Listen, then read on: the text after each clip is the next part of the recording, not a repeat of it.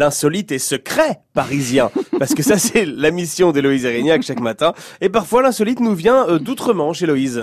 Oui, à la nage, ou sous forme de livres ou de films, qui entraînent des comportements pour le moins étranges chez des gens qui paraissent pourtant totalement équilibrés.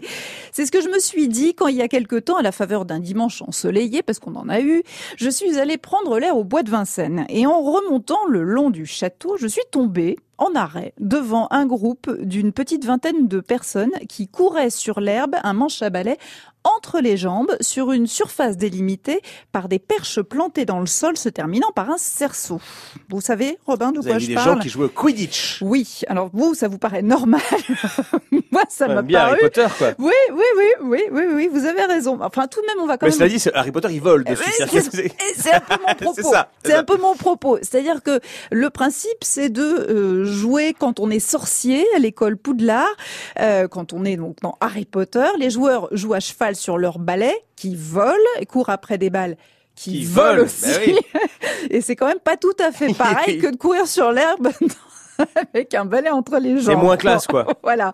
Enfin, j'ai trouvé ça assez poilant. Du coup, je me suis renseignée sur les règles. Alors, comment on joue au Quidditch sur l'herbe Alors, je cite les règles selon le site de l'équipe du Paris Frog Quidditch, l'une de nos équipes franciliennes. Tant qu'à faire, soyons chauvins. Allons-y. Une équipe de Quidditch est composée d'un gardien, de trois poursuiveurs, de deux batteurs ainsi que d'un attrapeur qui rentre en jeu à partir de la 17e minute.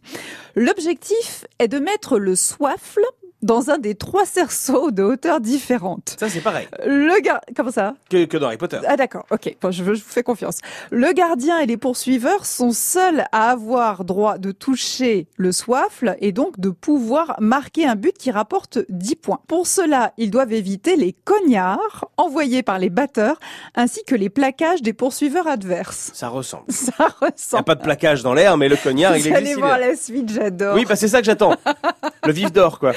Le vif d'or est une balle de tennis figurant dans une chaussette fixée à l'arrière du short d'un joueur Ah, c'est très drôle, d'accord. Et le rôle des attrapeurs est d'attraper ce vif d'or. Voilà.